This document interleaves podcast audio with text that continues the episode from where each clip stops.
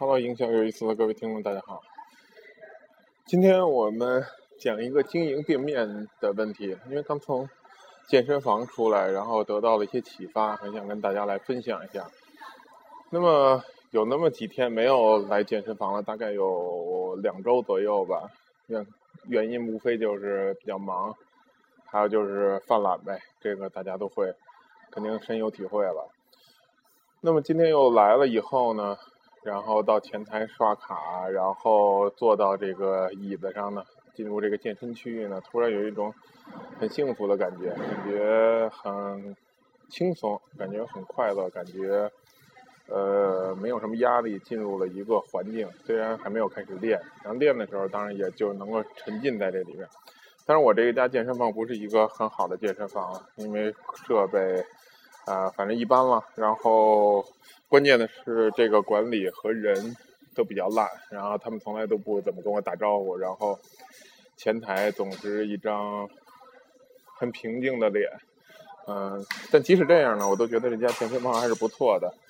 呃，因为只是因为它是一个健身房嘛，离我家很近而已。所以说到这儿呢，就突然想到我们经营店面到底要做什么？比如我们经营一家学校也好，是这个健身房也好。很重要的一点就是我们要创造一个环境，让人进入到这个环境会有不同的感觉，会进入到一种状态。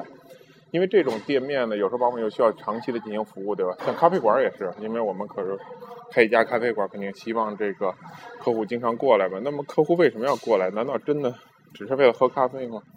其实我在美国读书的时候，我不怎么喜欢喝咖啡，因为我也不知道不太好喝吧，或者他们总是那个最简单的那个。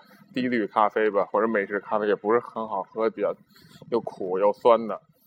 嗯，但是他们每天不喝这好像就要死了似的。早上起来以后，但是到国内呢，慢慢才发现想喝咖啡，可能我就拿它当个饮料吧，早上喝一下。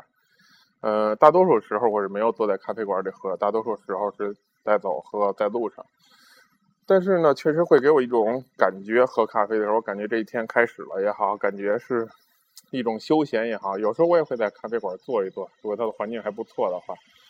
所以其实咖啡馆创造是一种环境，咖啡当然很重要。如果很难喝，我们也不太会去。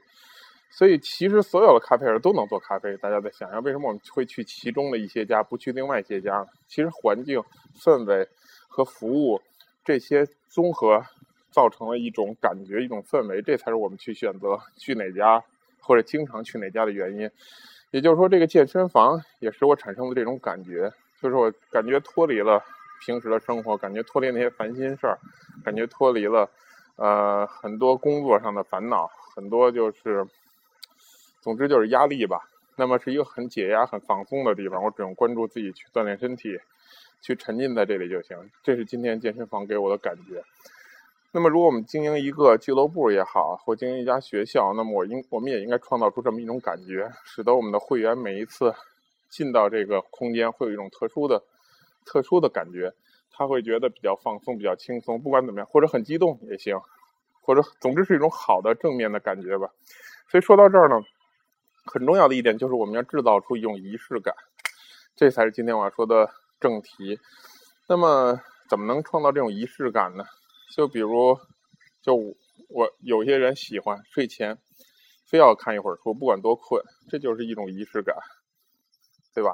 然后我们做一些事儿，总希望，比如之前在，比如说 NBA 球员打篮球的时候，他有一些人在罚球的时候，都会有一些固定动作，然后有他自己的含义。其实这个就是一种仪式感的表现，这叫这叫一个 routine。他有这么一个 routine 的话呢，他就能够放松心情。每一次在训练罚球的时候，他也是这么干的，也做这个动作。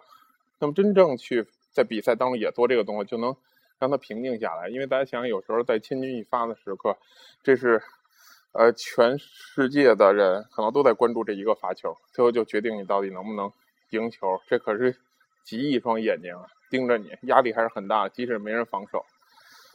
所以我们也要创造出这种仪式感出来。怎么去做呢？首先，我们的前台很重要。前台给人的感觉很重要，还有就是有一些健身房，他会给你一个毛巾呢，他有这个服务，当然它是一个笔开销了，给一个干净的毛巾要去洗，但这笔开销我总是觉得，如果精做精确的计算还是值得的。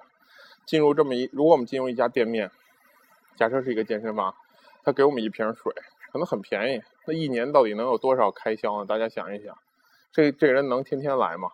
无非可能就是几百块钱吧，对吧？每个人几百块钱，然后我们再去批发这个水，他一个人来健身房可能就能来一百天或者五十天左右，其实大概就这么一个开销，但是几乎没有健身房在做这件事儿。OK，如果给一瓶水，如果给一个干净的毛巾等等等等，当然还可以再去根据你的行业想象出更多的东西，就会给人创造出一种仪式感。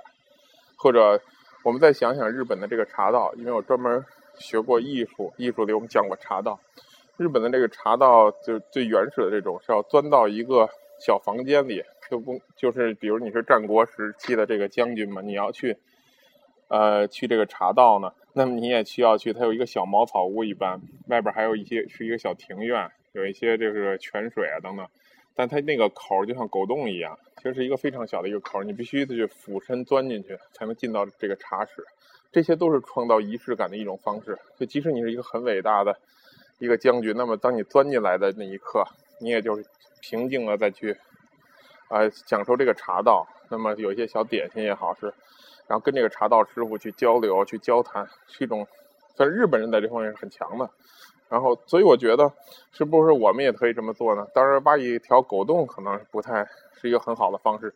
但如果我们每一次进到健身房，有一个人跟我击掌呢？比如说，我这是一个非常疯狂的想象。当然，或者说让你跟大家记住，苹果店卖这些呃新品的时候，不也会跟你击掌吗？排一个队欢迎你，等等等等。那么我觉得这些东西都是可以借鉴的。当我们经营一家店面，就可以想法创造出这种仪式感。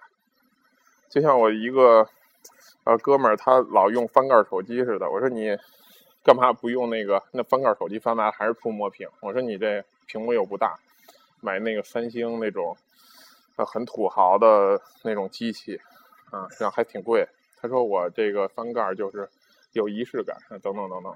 总之，我觉得这个很重要。大家去经营店面或者去创造一种体验的时候，呃，仪式感是非常重要的。当我们能够制造出这种很好的仪式感，那么当客人一旦踏入店面的门口的时候，他就会能够享受到这种不同的感觉。那么每一次来，他都能享受到这种不同的感觉，就是用产品精神的延续，就是用户体验的不断的复制。其实我们说复制店面，做连锁、做加盟也好，怎么能够？让他那个有一个标准化，其实这些仪式感也可以给别人制造出标准化。像像我以前的这个曾经经营的学校，只要大家进来，都会有饮料喝，然后都会有一个外国人跟他打招呼，这些都是在创造一种感觉。其实这个我们说到感觉，很虚无缥缈，如何把它落在实处，如何能够用实际的行为来指导这个能创造出这种感觉，才是真正的。办法一个一个可执行的东西，那么有了可执行的东西，我们如果再去有一个执行力比较高的人或者团队，我们就能够把它执行下去。好，今天就是健身之余的一个小的 inspiration，然后跟大家分享一下，在用户体验当中创造出仪式感。如果你觉得不错呢，点赞；如果觉得对你的朋友有帮助，转发给他，谢谢。